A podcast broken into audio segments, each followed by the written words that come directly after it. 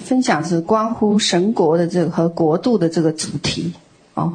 那我们来啊、做一个祷告吧。好，奉耶稣基督名，三位一体神在我们的当中，主啊，我们感谢你，赞美你，为 今天我们啊、能有如此的啊、这样一个美好的呃受洗和奉献礼来感谢你。主，我们晓得这是你呃天使欢喜快乐啊、我们众子一同欢呼的日子啊、那感恩在呃神的面前，让我们看见啊、呃、如此啊、呃、天上地下然后一同欢喜快乐的事，便是啊、呃、人将自己的心交给神。那奉呃耶稣基督名祝福我们在座的每一个和我们线上的呃家人，求你按手在他们的身上，对他们的呃这个灵来说话，好好让我们呃从呃昏睡里面惊醒，好好让我们的呃生命来面对你，呃主啊呃苏醒我们的灵魂啊。让我们能够专注跟随你，而且，啊、呃，在你的爱中持续被你吸引。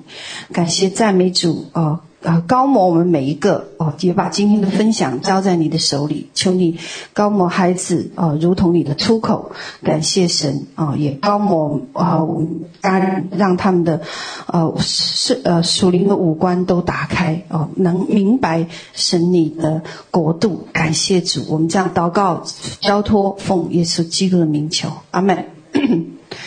啊，今天主题有点挑战哦，是讲国度。嗯，我这个题目呢叫做“神国掌权，千禧年瓦和永恒国度的统治”。嗯，那地球对于神来讲呢，就像一粒尘埃哦。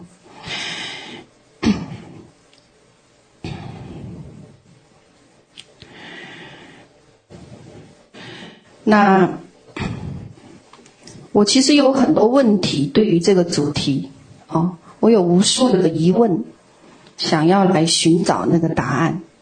我也盼望透过这次分享呢，上帝可以给我解答。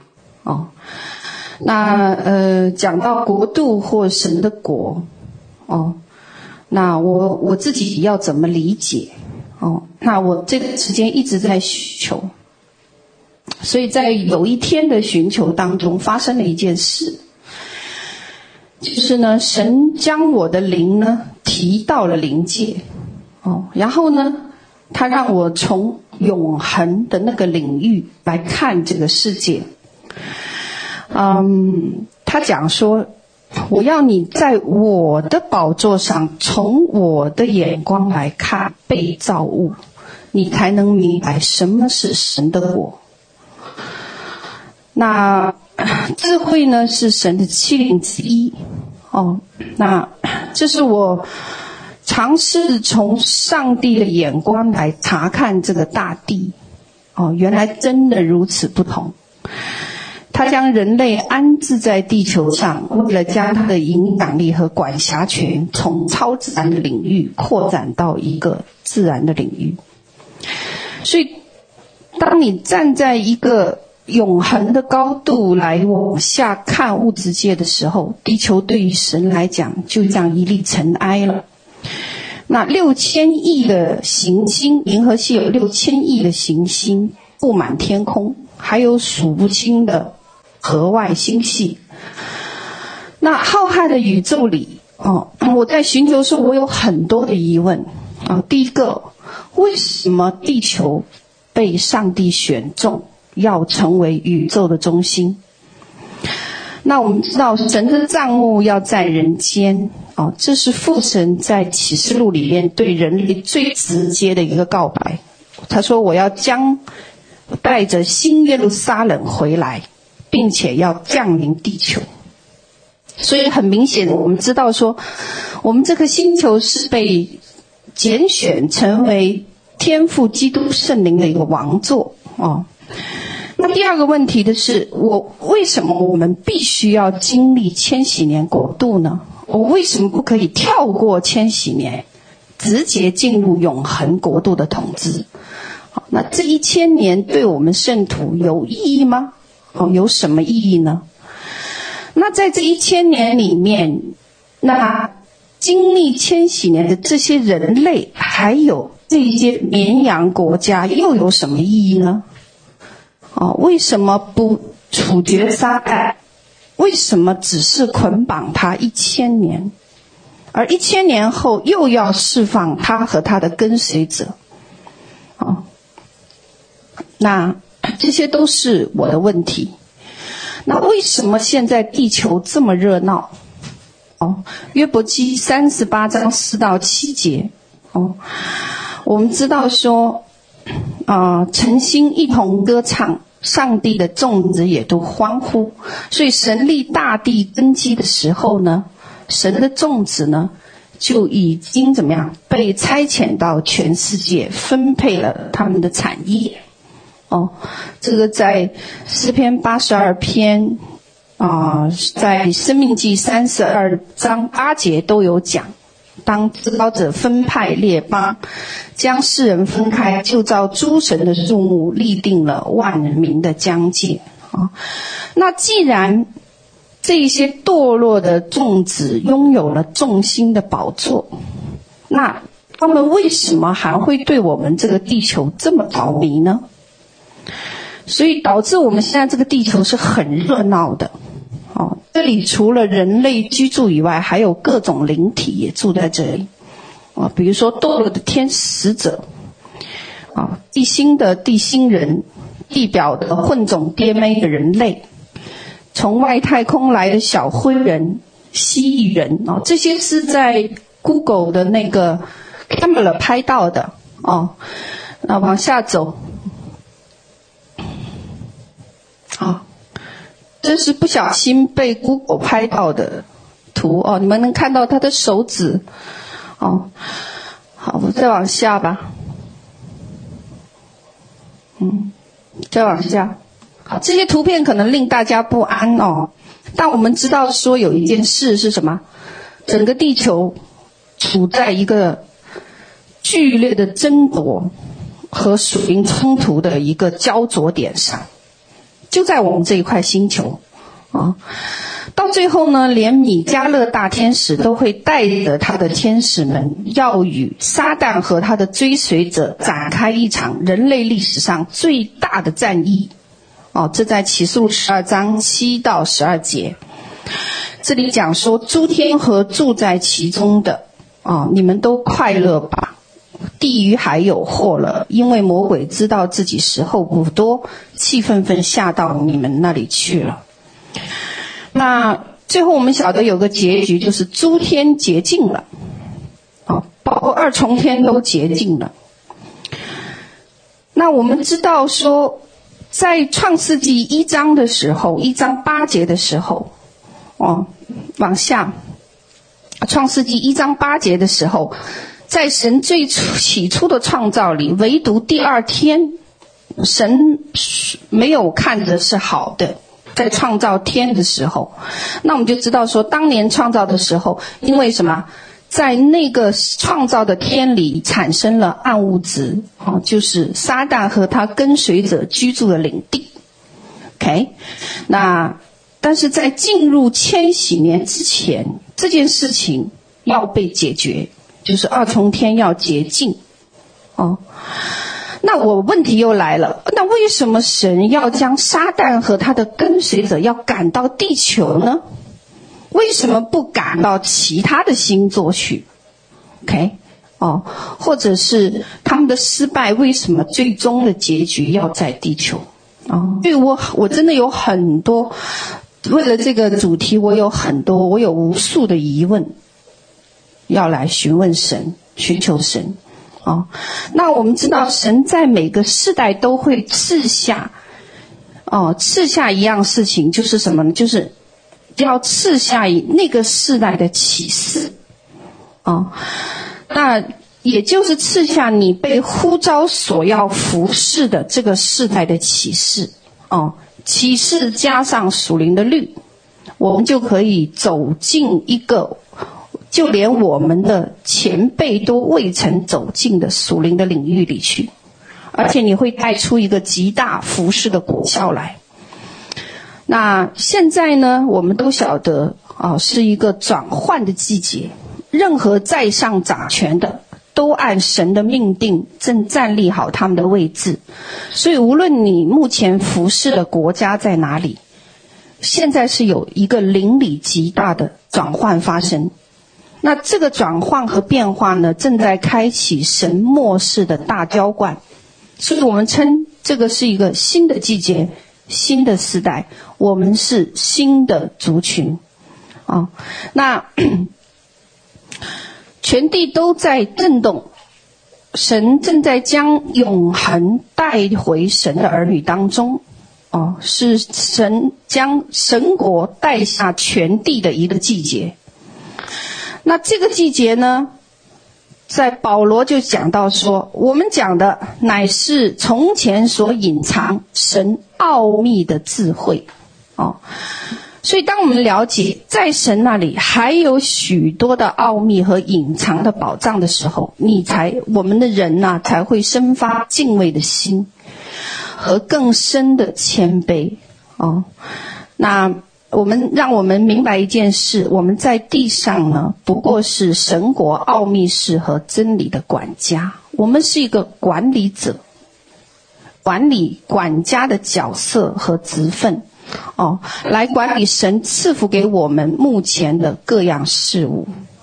那我们知道，神在大自然本身就放置了许多的奥秘和智慧。神提供雨水、粮食、属灵的律、属物质的律，还有各样的生存法则。那呃，每个世代都有那个世代最新鲜的启示啊，好让我们能够有敬畏的心啊，透过启示能够被带领啊，能够来眷顾我们目前的地球，甚至是宇宙啊。啊、呃，所以神国度这个是一个庞大的主题，哦，所以我也一直祷告说，我只能说我尝试来了解，尝试来了解，啊、那我们人呢所认知的国度其实是相当肤浅的，哦，我希望我们这一次呢是一个探讨。啊，允许我将来有更多的机会，能进一步随同父神的眼光来看神国和国度，所以盼望我们今天是带着谦卑的心来探索这个主题。那我里面有一些内容呢，蛮多内容是启示性的看见，哦，并不一定对，你们要自行分辨。如果跟你们平时读到的内容和你们的理解有冲突，甚至是冒犯的话，请你不要定制我，好，所以呢，我先声明，带着谨慎和分辨的心，带着接纳和包容来一同探讨这个主题，哦，那也把这些分享带到神的面前来分辨。我们很感谢施工呢，有不同的理解和看见，那或许。有一些奥秘，真的需要主再回来的时候，我们才能真正的明白和解开。啊，好，言归正传。啊，我今天呢，因为神给我的一个带领，就是要从他的王座去看神国。哦，这个主题对于我来讲非常挑战的。OK，那所以我只能用提问的方式。哦，OK，那我就有了许许多多的问题。首先。地球交付给亚当以后，神国本来就应该可以全然彰显在伊甸园了，对不对？而且呢，我们就知道那个时候，灵界和物质其实这两个世界能够并存的，而且和好的。但是有一天意外发生了，什么意外？一个发光的活物出现了，这个叫人类的仇敌魔鬼。就怎么样开始欺骗了亚当和夏娃？这个就在创世纪一章二十六节，把把天呃神给予人类的管理治理甚至统治地球的权柄怎么样骗走了，对吗？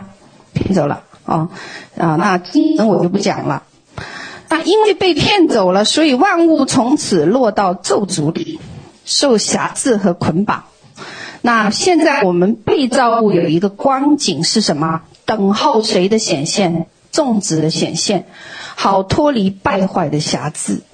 啊，所以我第一个要问神的问题就是：万灵之父，你为什么选择来到地球？你明明是从一个高纬度的三层天哦，然后呢，来到这个低纬度的地球哦，给这世界人讲法，高维度的来到低维度，哦，为什么？啊，就像我们五维空间的人是根本看不懂。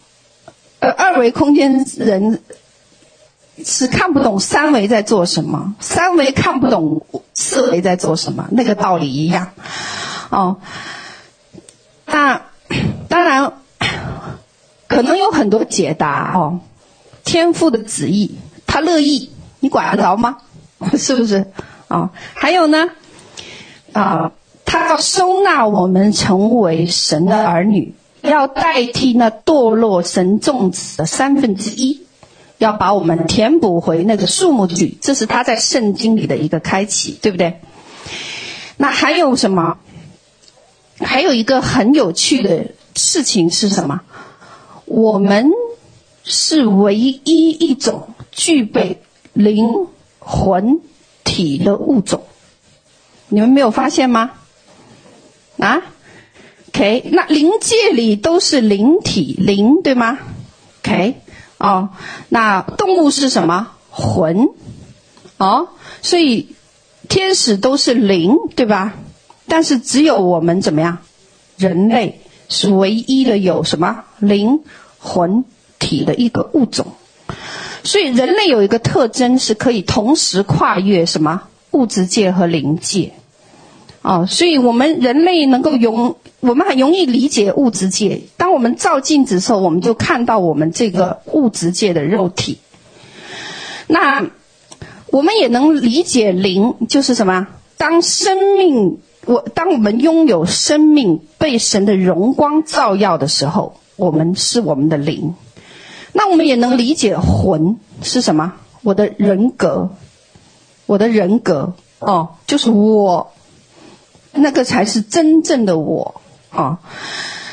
可是对灵界呢，我们大多数人是一窍不通。哦，那刚才提到，当年伊甸园有个意外，结局是让伊甸园被隐藏了，从此伊甸园就有活物看守，不再允许物质界的人类闯入。哦，那伊甸园的整个特殊性就在于它是灵界和物质界能够和好而合而为一的一个圣地。那首先要重新恢复伊甸园的荣美，神有个计划是什么？让儿子基督道成肉身来到地球，做个榜样，教导这些被教导这些神未来的孩子们。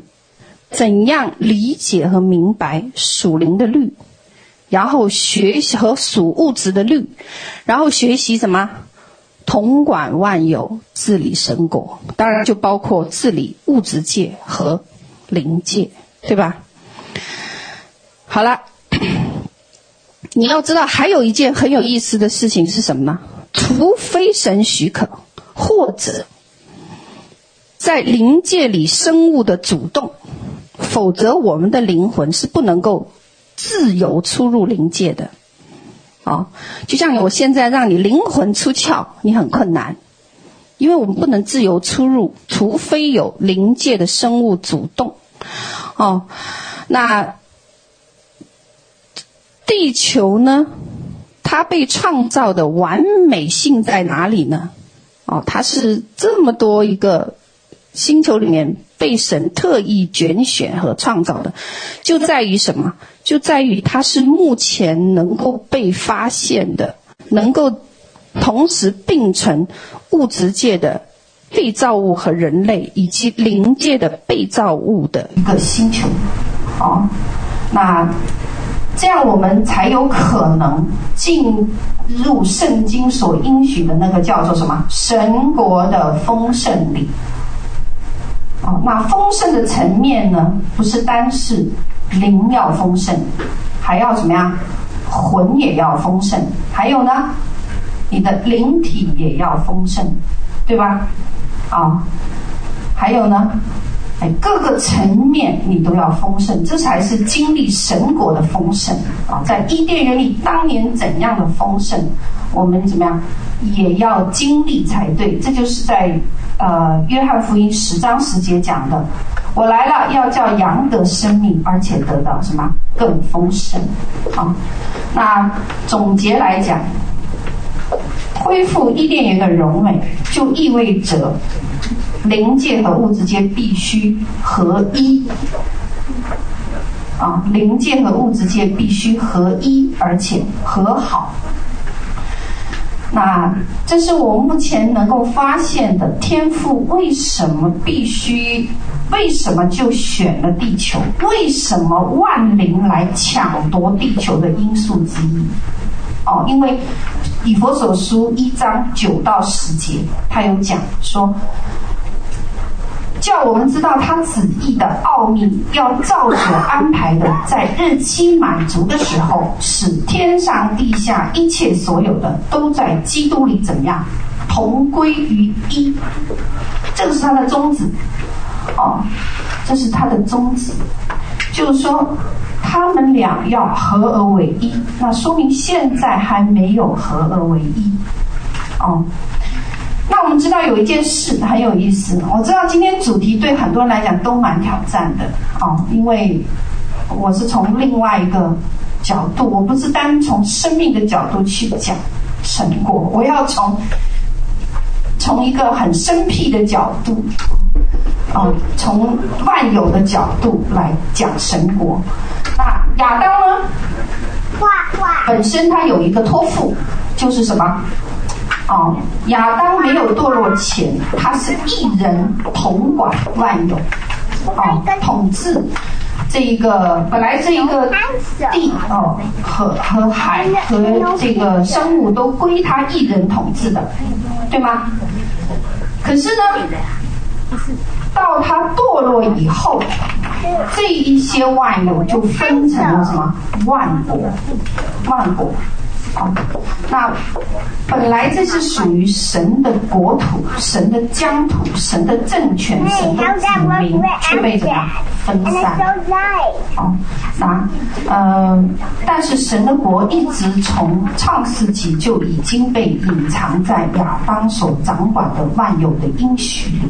所以父神有一个旨意是，不但要拯救亚当，还要拯救什么万民，还要拯救万有，还有呢，还有万国。哦，那怎么知道说神的国度还没有完全呢？这个在哥林多前书十五章二十四节。哥林多前书十五章二十四节，再往下走。那个是水，那个是方。看这个经文，在后末期到了，但是基督即将一切执政的、掌权的、有能的都毁灭了，就把国交与谁？父神。哎，这个国是哪个国？Kingdom of God 是神国。啊，这很有意思啊！所以讲说，国度的完全要到千禧年之后，才能够将国度交回给父神。OK，那这个需要基督来到地球，必须要经历这一千年。好，你等会我会讲千禧年这一千年的意义在哪里。哦，这是很有意思的。那当然，大家可以不同意啊，嗯、但是呢，这个是我查到的一些经文哦。嗯，好，我们先来讲王国这个概念，神国这个概念啊。啊，好了，这就显得千禧年非常重要了哦，因为。因为怎么样？父神还不能够降下来，父神还不能降下来哦。因为怎么样？神国还没有完全完满哦。好了，那第二个啊呃王呃神国王国哦王国统治好。创世纪一章二十六节，这个经文我们太熟了。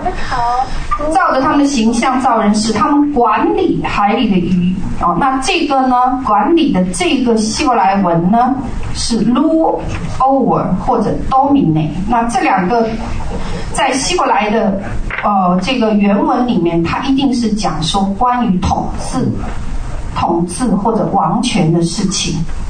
哦，王权的事情。嗯，包括后面的希伯来书解释了这个管理的意义。哦，那解经查经的我就不讲了。那这里呢提到说，啊、圣经在这个地方展示了向我们展示神的一项计划。什么计划呢？我们人类被造有一个计目的，要统治全地。啊、所以我们有个身份，什么身份？做王掌权的身份是王族的身份。好、哦，我们受命要在地上建一个国。那天父呢，要怎么样？即由神的这些儿子们统管地球的这个计划。OK，啊，所以创造主最先赐给人类的是一个国，国，啊、哦。那给人类最首要的目的就是什么？给你人类管理怎么样万物地球的这个权柄，权柄啊！这就为什么说神国的目的地是哪里？全地啊！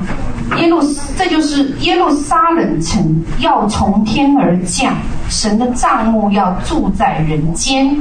啊，神的计划是让人类在怎么样全地掌权，成为什么君尊的祭司，被拣选的族类，圣洁的国度，属神的子民，并在地上执掌王权。哦，这个经文就很多，所以在神国里有个目的，什么目的？掌权的目的。那我们的身份是王。啊、哦，这是我们身份之一。当然，我们还有祭司的身份、心腹的身份等等。但是这里讲，我们有一个王的身份。但是我们要问，那我们掌权的世界在哪里？我们掌权的世界在哪里？哦，好，那我们来看啊、哦，我们掌权的世界，总的来讲，我们掌权的世界就是我们的领土在哪里？哦，那对于。我们掌权的这一个呃属灵的含义呢，我们都懂。我们属灵的含义，我们掌权的领域就在人心哦，这是我们很多人都知道的。哦，哇，好的。掌权在人心，所以我们掌权的世界的领土在人心，这是一个部分。那还有什么部分？哦。啊、呃，还有的话就是对神一切的创造物，我们也应该可以掌管。哦，这个就是啊、呃，也对万国有权柄。啊、哦，那神是王，那他创造了东西，所以东西那那个创造的那个天地就是他的所有物。OK，所以王对于。万有来讲，对于他的创造物来讲，他既拥有所有权，他也有什么统治权。可是我们人不一样，我们没有所有权的，我们只有什么统治权而已。为什么？因为我们的身份是靠继承来的，继承来的哦，是靠继承得，透过了属天神儿子的权柄，才能得地为业。所以，我们这个王权呢，是神怎么样？哦，我是是神是因着继承父神的产业而得的统治权。哦，但我们并没有创造地球，我们没有创造，所以我们没有所有，没有所有权。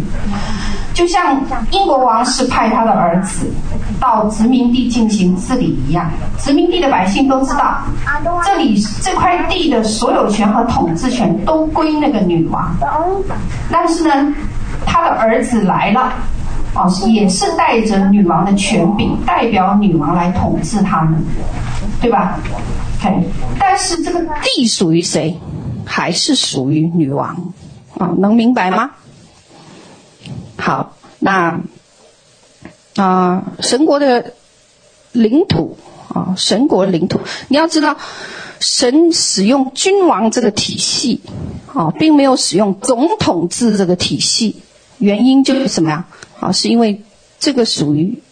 身份和什么呀？血统，哦，那神国领土的含的整个领域呢，就会涵盖的包括了什么？灵界和自然界，灵界和自然界，哦，这个是我们我们今天首先要弄清楚的概念，哦，那每个人呢都有啊、一个领域。是你被呼召，也就是所谓的你的命定，哦，要你走进的那块领域是应该你要去得着的领土，哦，每个人都有，OK，那我们呢，呃，被呼召呢，要使地上的国成为我主和我基督的国，对吗？嗯，那我们每个人都需要找到你被呼召的那个领域在哪里，你要明白，如果你不进入神呼召你进入的那个领地，仇敌就会替代你在那个领地掌权。哦，OK，相当于神早就赐给人类治理的权柄和能力，但是如果你不知道你的疆界在哪里，你就不可能行使你治理的权柄一样。OK，哦，那进入神国的条件呢，是靠谁呀？血缘关系，哦，所以你必须要成为基督的后世，不是靠投票进去。好了，那神国的出现，哦，再往下，和他是怎么入侵到地球上的？这个经文很有意思，《但以理书》二章三十一到三十四节，你们对这一个尼布甲尼撒王的梦应该很熟悉。就是说，有一个像是这个王在梦中看到的，这个像呢，就代表了什么？整个人类历史的啊，这些帝国啊，有四个帝国，对吗？巴比伦帝国啊，金头，还有波斯马代帝国，银胸，还有呢，希腊帝国，还有呢，罗马帝国，还有后面的一个什么？后面最后半铁半泥的这个帝国哦，那啊、但是这里有一件事我们必须留意，是有一块非人手凿出来的石头，石头而已，一块非人手凿出来的石头。那这块石头呢，哦，是什么样子？是在最后一个帝国出现的时候，它，哦，它它怎么样？它打在这半。铁半泥的脚上，哦，打在这半铁半泥的脚上，然后呢，就把它砸得粉碎，然后因着它砸得粉碎之后，整个石像也被砸碎了。哦，那这块小石头竟然到后面变成了一座大山，充满天下。那这个但以理书二章，其实在讲神国的出现和神国最后的一呃一个呃一个对国度的呃一个整个计划，就在这个经文里面是被看到了哦。那整个经象预表历史历代所有的王国和王座哦。那小石头是谁？小石头就是。但以理书二章四十四节提到的，天上的神必另立一国，永不败坏，这国必存到永远。哦，这个这个就你们能看到一件事情，就是说，神国出现以后要摧毁谁？地上的列国，哦，地上的这个帝国。列国，嗯，然后呢，神国呢就要怎么样？充满天下，哦，等一等啊，他是什么时候才变成大山的？你们必须要看清楚了，哦，不是在迎凶金头的时候，充啊充满这个，呃，充满天下的，而是要在什么时候？要在最后。半泥半铁，他才充满天下。哦，神国，哦，那在末后的时候，哦，在千千禧年的这个阶段里面，哦，进入千禧年的时候，山羊国会被抹掉，绵羊国会被存留。这在马太福音，哦，OK，那这里面呢，呃，讲到，哦，讲到的，呃，关于神国的一个比喻。哦，比喻，那，嗯，基督带千万圣者，哦，和基督带着千万圣者来到，哦，那米迦勒天和他的使者，还有撒旦和他的使者，去在，呃，在启示十二章有一场大的征战，大征战之后呢，基督带着千万圣者来到，敌基督的国度就被摧毁，然后撒旦就被入狱一千年，基督就来到地球，从呃建立千禧年国度，亲自统统治万国，哦，为让万国服在他的什么脚下，脚下，哦，所以我们看到一件事情很有意思，要经过这一千年。哦，那么要要，对不起，要呃在呃在千禧年的啊、要经过这千年以后，灵界和物质界完全合一，啊、神国才怎么样完满完全，基督才得以将神的国交回给天父，那万有被洁净，那神的荣耀就会怎么样？啊，神父神的荣耀才变满，哦，遍满哪里？地球、宇宙、万有、万物、物质界、灵界，然后一直存到永恒，永恒。哦，OK，嗯，所以神的国呢，不但只是改变我们人心而已，不是改，不是单单只是只改变我们的生活模式而已。神的国还要改变物质界，哦，而且还有什么？万国和政权，万国和政权，OK，嗯，那，嗯，神创造天地，哦，啊、六日做工，第七日休息。彼得后书三章八节，亲爱的弟兄啊，有一件事你们不可忘记。就是主看一日如千年，千年如一日。所以，在我们这个人类有灵活人的历史里面，我们走了六千多年了。现在呢，第七日要休息了。哦，那第七日谁来了？基督来了，展开一个千禧年的治理。那六千多年的意义在于什么？在于人类在属灵上的提升和改变，人类改变了他的生存模式，开始注重属灵和灵性的发展，不再是只有物质的满足。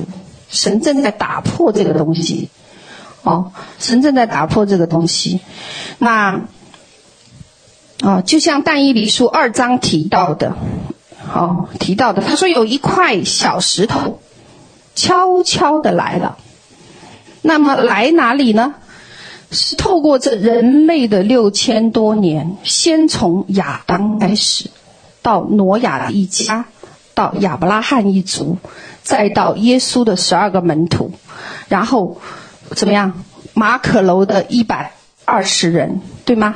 然后呢，悄悄的进来了。进入了人类的生活模式里，啊，生活模式里，所以你最有意思的是，神国在地上就有不同的运作模式了。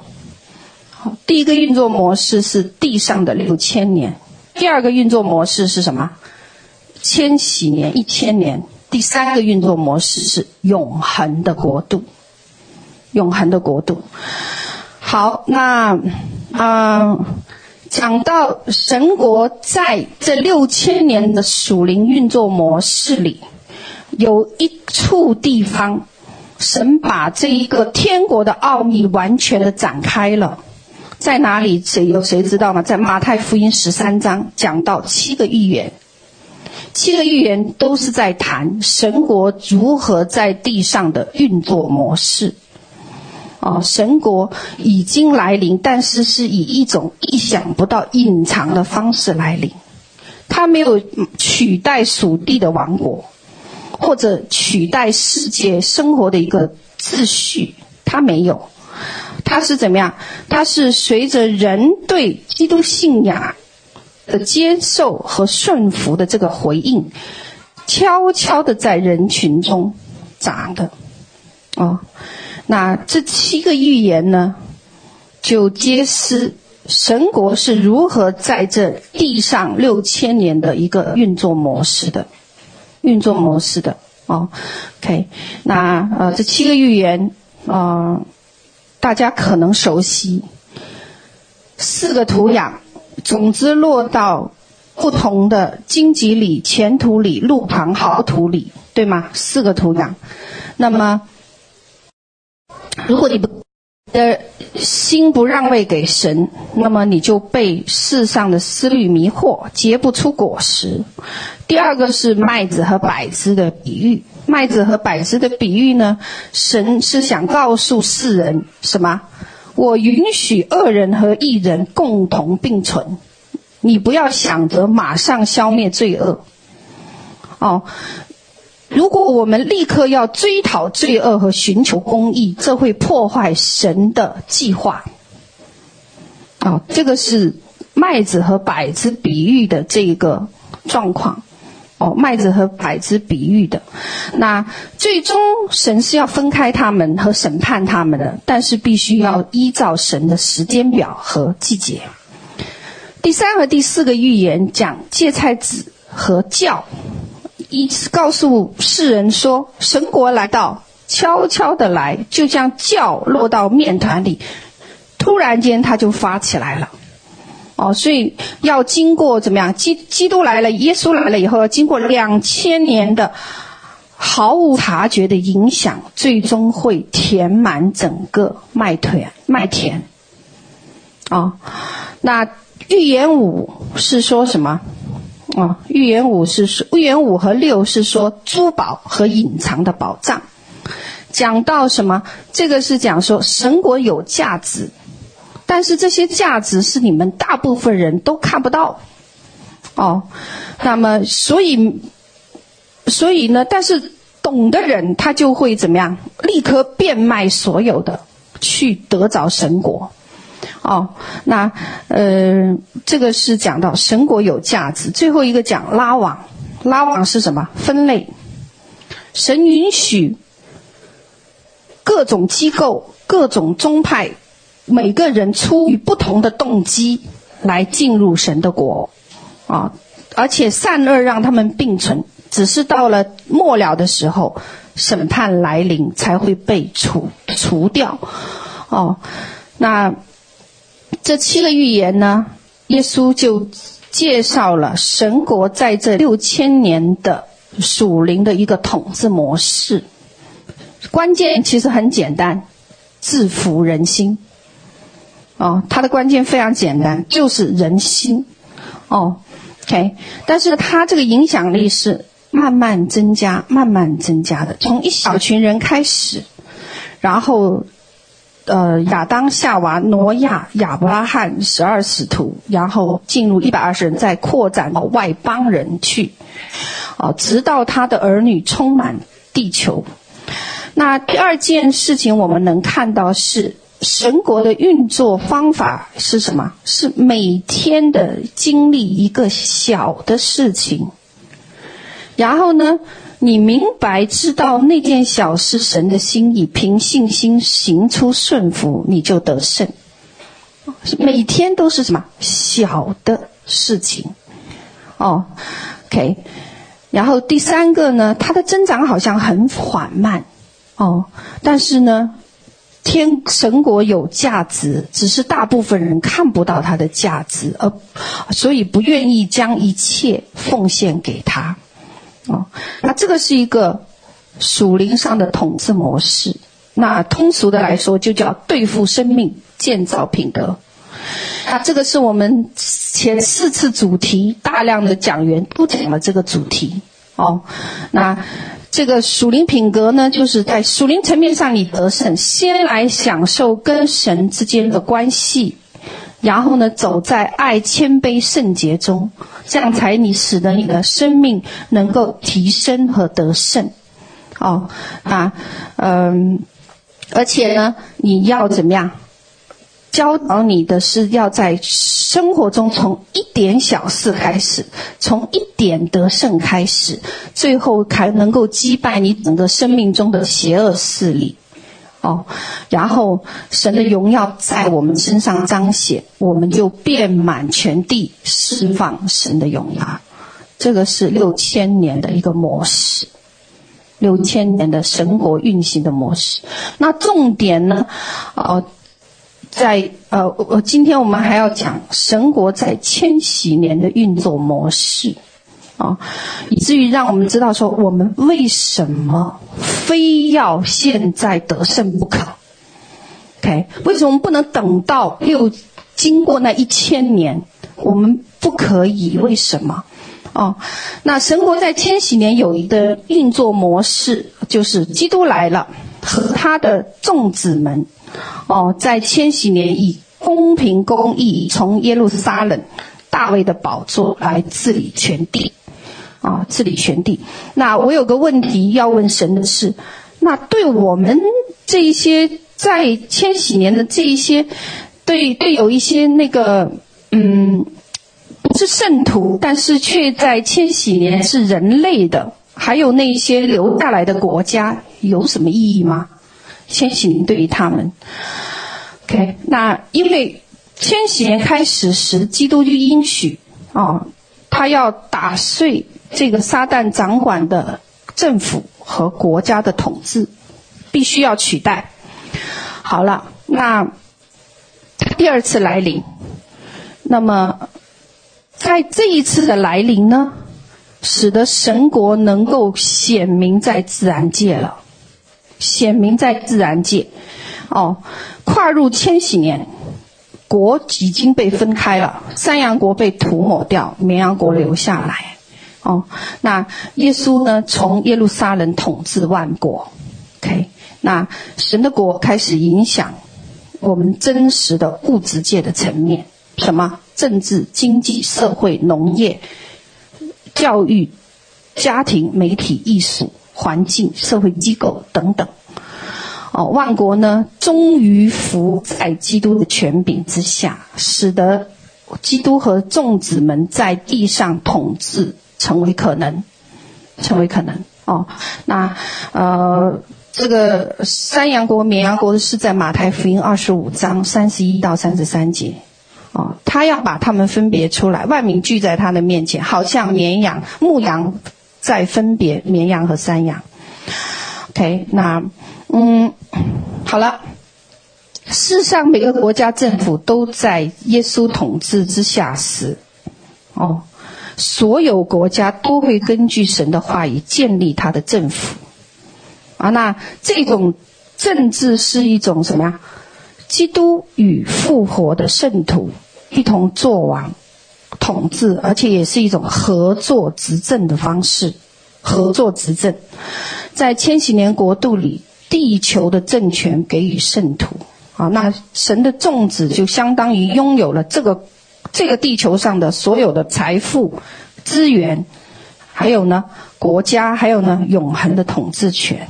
哦，那这个的应许很美，在启示录二十章六节，他们做神和基督的祭司，并要与基督一同作王一千年。那基督呢，要在大卫的宝座上治理他的国，意思就是要在耶路撒冷，对吗？耶路撒冷。好，那基督的政府呢，就开始他的统治模式呢，就开始向所有的国家延伸出去了。OK。好了，那延伸出去的这个阶段呢，在这一千年里，因为撒旦和他的跟随者被捆绑了，对不对？记得吗？所以他有一件事是什么？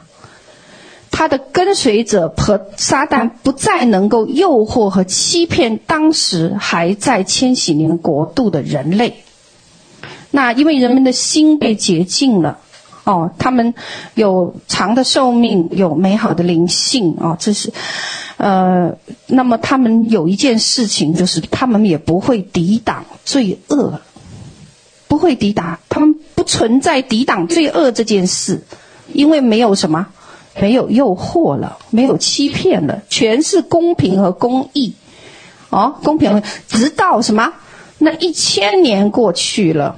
然后呢，撒旦被放出来，然后呢，他就欺骗世界上的什么国家？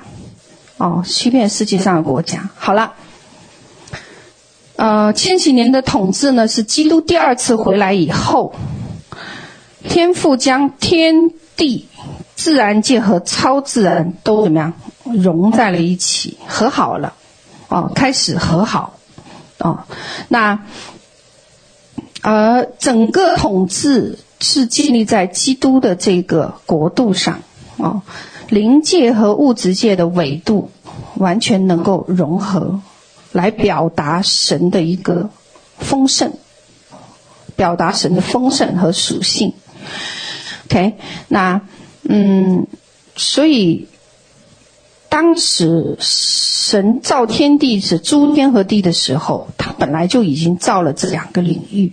哦，那新耶路撒冷降临的时候，哦，那么就有一个地上的圣殿，还有一个呢，天上的耶路撒冷城，哦，他们怎么样？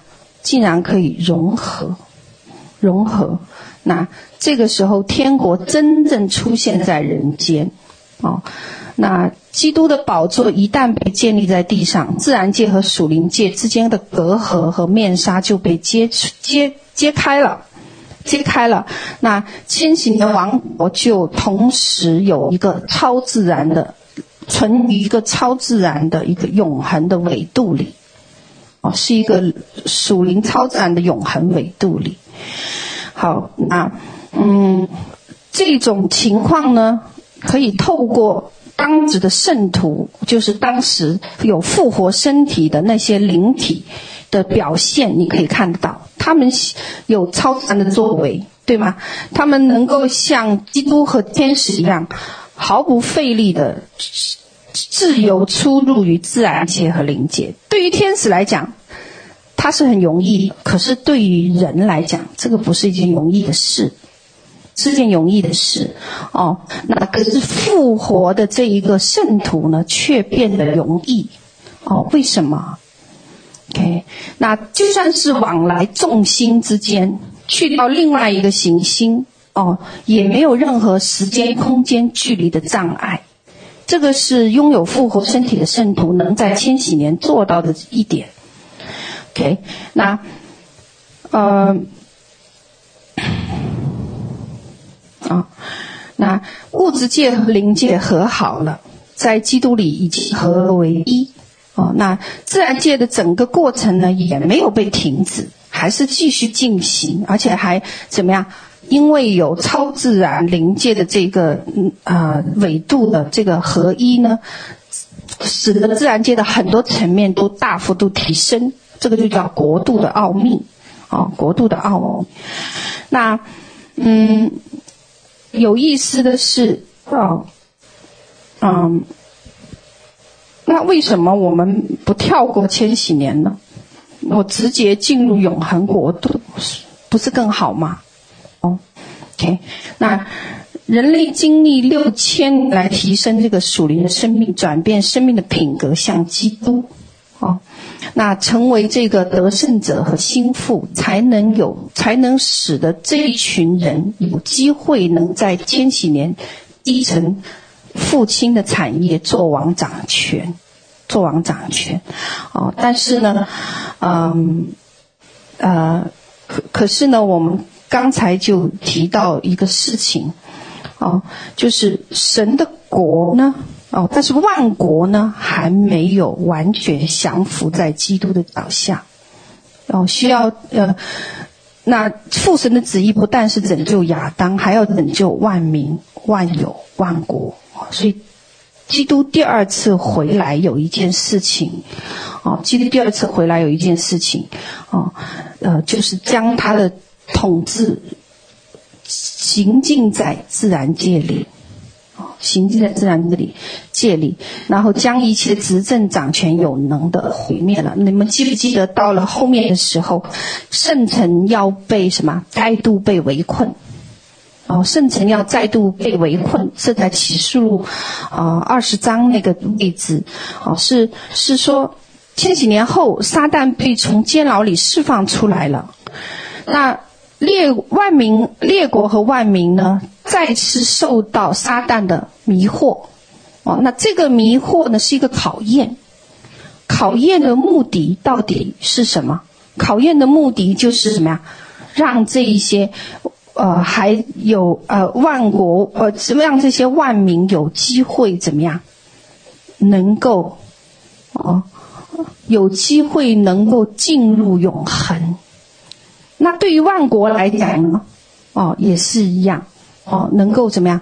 哦，再度站立得住，啊、但是有一点，这个在启示录二十章七节，因着千禧年不再有试探，不再呃和和平也在地上，所以万民是没有得胜奖赏的机会的。千禧国里的万民没有得胜奖赏的机会，哦，那就意味着什么？意味着得胜者必须要在我们这个时代被拣选出来。OK，那神许可，这就为什么说三分之二要经什么？啊，三分之二要减除，三分之一要怎么样留下？哦，那得胜者呢？要现在被拣选。OK，你在如果你进你进入了千禧年，你不是一个得胜者的话，你没有可以再得胜和奖赏的机会了。那是很可怕的。意思就是说，神目前许可了许多艰难的环境临到我们，又许可仇敌撒旦怎么样试探我们。然后呢，又许可我们被攻击，就是为了怎么样？我们能有机会得胜。所以神在这个时代等候得胜者和殉道者的数目填满。哦，那我们就要考虑说，现在时间还有多少，使我能够成为得胜者？哦，那。我们要感恩目前的艰难，因为它能造就我们生命的品品格，造就我们生命的品格。所以现在你就要竭力进入得胜，不要把得胜的盼望留在千禧年，那里没有机会了，没有机会了。OK，呃，所以一定要盼望第一次的复活，第一次的复活。哦，不要把盼望留在千禧年里，否则将是永永远远的后悔，永恒的后悔，永恒的后悔。所以现在就要胜过。哦，我们如果目前你只有十年或二十年，你将怎样调整你的优先次序？哦，你每一样事情都要感谢神给你目前的环境。是让你有机会能够进入千禧年哦的这个身份，做王的身份和做祭司的身份哦。那在那个千禧年的国度里面，只有这一批人，他们的身体可以得赎改变，做什么用？因为那个时代已经是自然界和灵界合一的时代。合一的时代呢，他们才有可能在那个地方自由穿梭于自己的身，那个自由穿越，自由穿越，这是个哇，我们能像基督一样自由穿越，这是很美好的事。可是身体没有得赎的人呢，他不存在这个部分，他没有，他没有哦，那。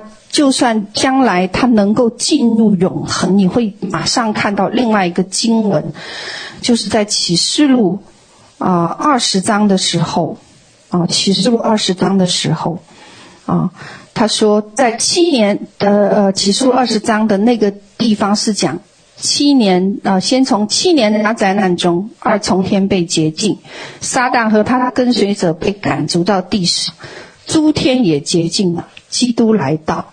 千禧年国开始清理地球的污垢，然后呢，捆绑撒旦。那千禧年是一个洁净万国的过程，最终父神要充满万有，等等。接下来出现什么事情？十一节启示录二十章十一节，我又看见一个白色的大宝座，与坐在上面的没有了。意思是说。你可以因此身体，你可以因此进入永恒，但是没有提得胜吗？OK，哦，那所以千禧年里，哦，天赋怎么样就下来了？那白色大宝座先开始，那是一个审判，那是一个审判，哦，是怎么样？无论啊。啊、你是活人死人都怎么样？要审判的那个日子，哦，要审判的日子。OK，好，那嗯，好，我的分享呢就差不多了哦。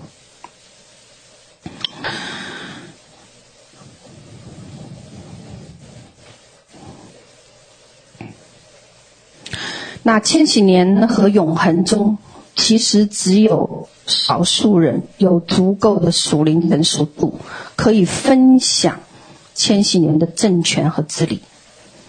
哦，那么马太福音十九章三十节说，在后的要在前，也就是说，并非所有的渔民都会参与统治，并非。哦。唯独只有行走在顺服和谦卑的得胜者，在启示录二十章四节里面看到的那几群人，启示录二十章四节。我又看见几个宝座，也有坐在上面的，并有审判的权柄赐给他。我又看见那些因为我给耶稣做见证，并为神知道被斩者灵魂和那没有拜过兽和兽像，也没有在额上和手上受过他印记之人的灵魂，他们都复活了，并与基督一同作王一千年。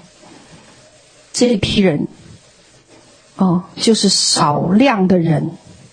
有足够的成熟度，可以分享千禧年的治理。啊，那其他的人都去哪里了？啊，其他的人是什么？哦，好，我们来嗯做一个祷告，我们就结束了。哦，好，我们站起来吧。你们也坐的够久的了。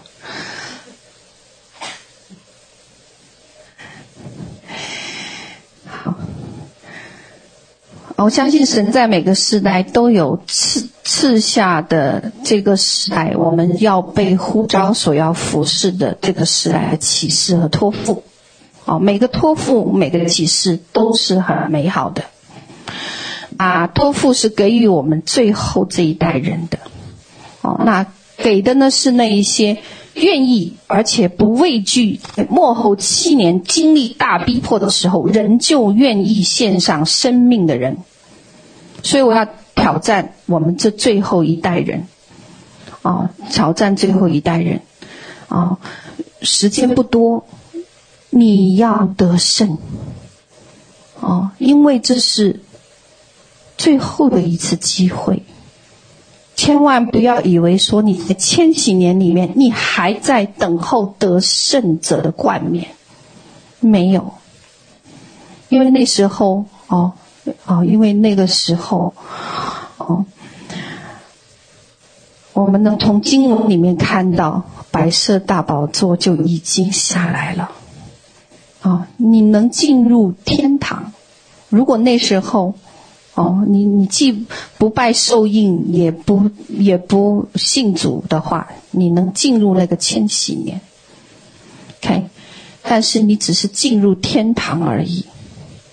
哦，那是在里面还有一群哦，呃，还有一群哦，身体有改变哦，但是呢，哦，却不能够分享治理权的，呃，分不能够分享治理权的哦，神的孩子也在那里，啊、感谢神，哦，那我们需要一个理由。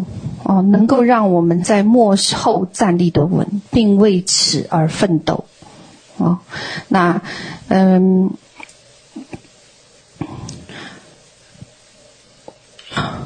那求神给我们智慧，能够来够哦，明白我们为什么而生。哦，OK，能够明白为什么基督必须要死而复活。哦，必须要死而复活，就像我们要复活一样，才能够有那个得赎的身体。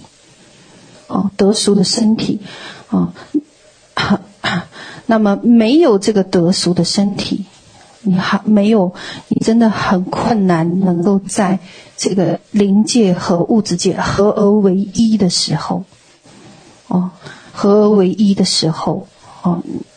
你能够走下去，OK？那最后的结局是父神要充满万有，这才是最后的结局。哦，那呃，所以我们不仅仅只是得救而已。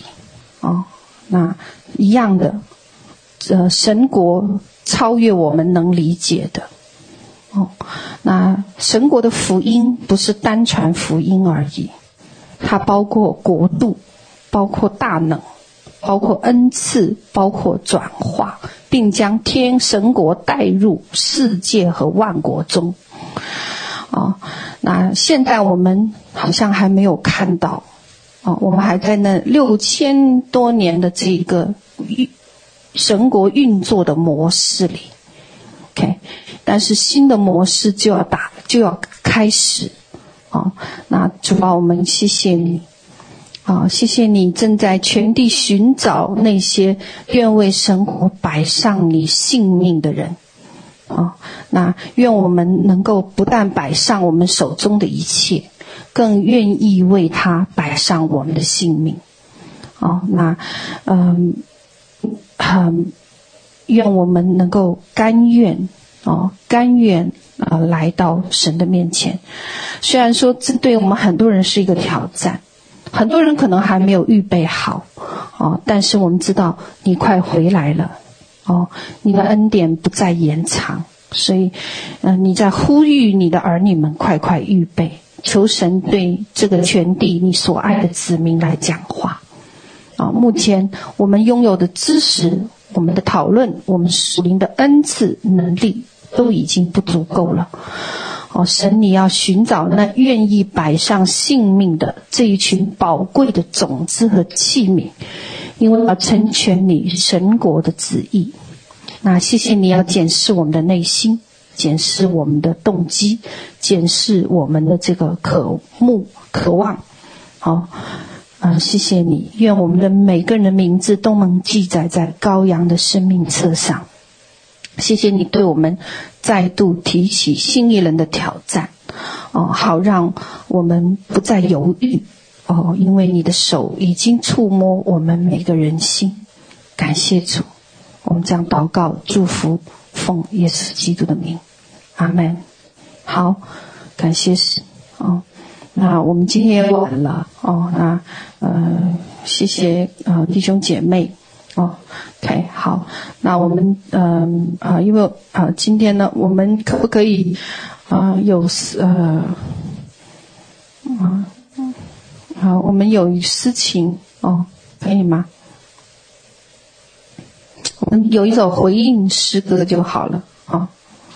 你看有什么？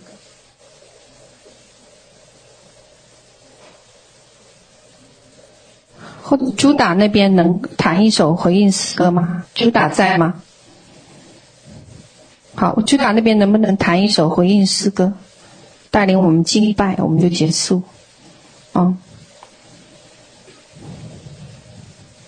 让朱达来吧。好，好，朱大可以，好，谢谢你啊。